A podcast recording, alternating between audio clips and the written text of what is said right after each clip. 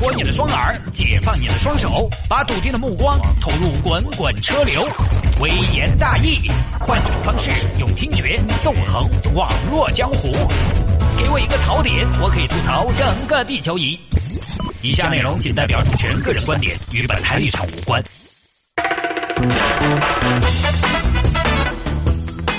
欢迎各位继续回到今天的微言大义，来看这条：男子买四千七百万的衣物再退回，赚积分被抓。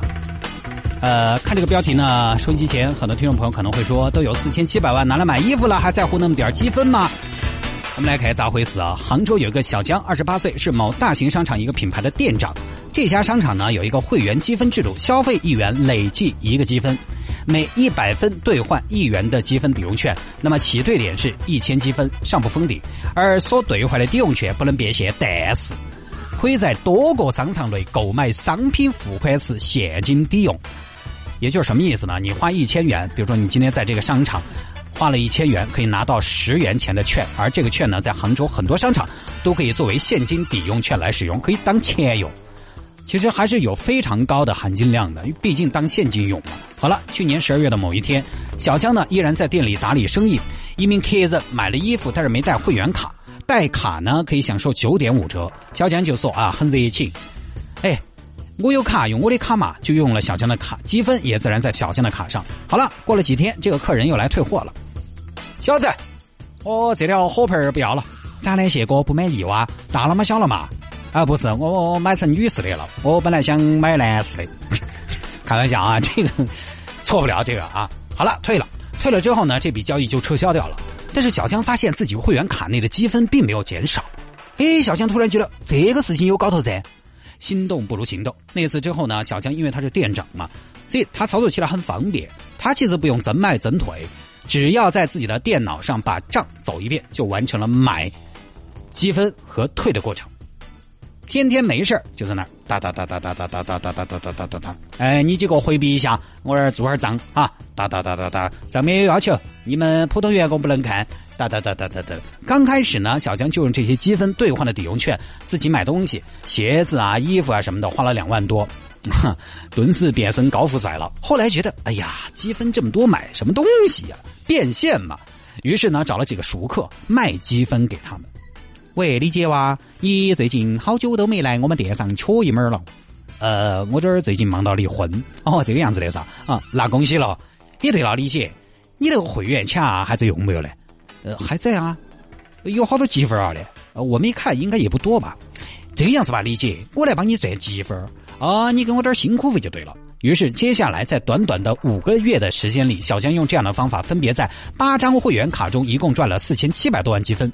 按照消费一元积一个积分来计算，也就是说，他用八张会员卡一共买了四千七百多万元的商品，然后这些商品又基本上都退掉了，应该是全部退掉了。如果把四千七百多万消费得到的积分折算成可以兑换的现金券，我们算一百元换啊一百分换一元，也就是一百元换一元的券。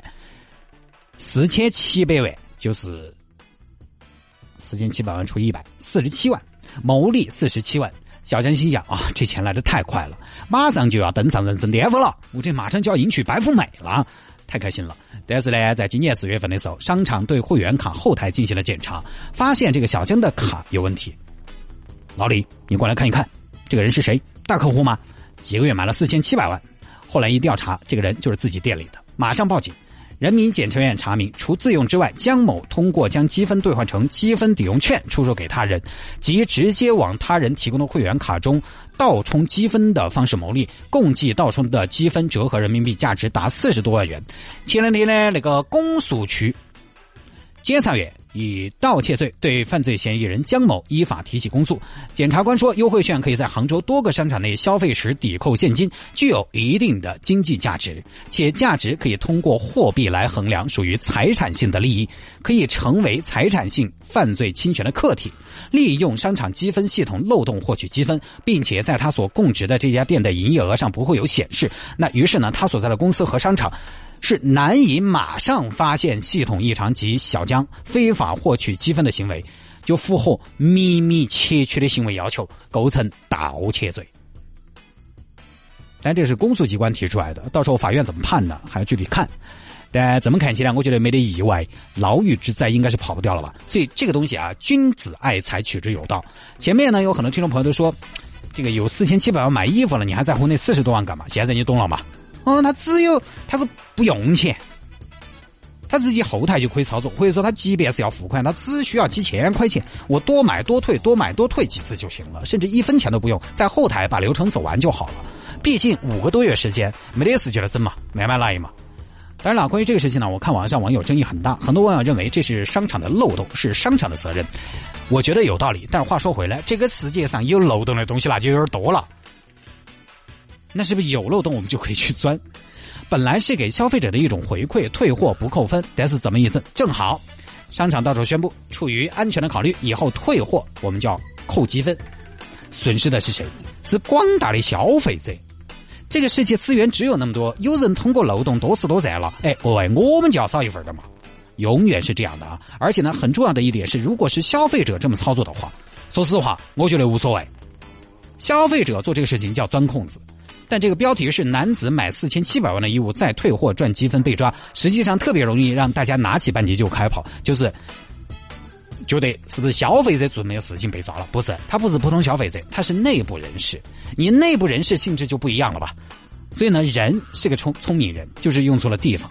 而且我在网友评论中还看到一个网友说，这个漏洞在服装店干过的都知道，我都做过这样事情。不过他太牛了，心这么大，能不被抓吗？我都是赚个零食钱，好吧？就这么看起来还不是个偶然现象啊！其实你不要搜。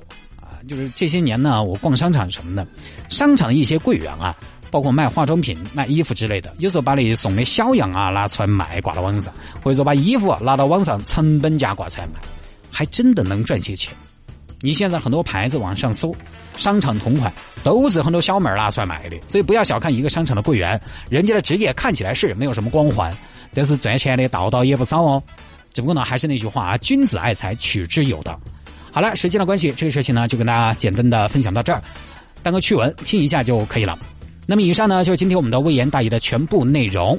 节目之外，想要跟谢探进行交流和互动，也欢迎收音机前的各位听众朋友呢，可以拿出你的手机。如果现在你没有在开车，能保证你的安全的情况下，拿出手机加谢探的私人微信号，拼音的谢探，然后是数字的零八三八，拼音的谢探，然后是数字的零八三八，加为好友来给我留言就可以了。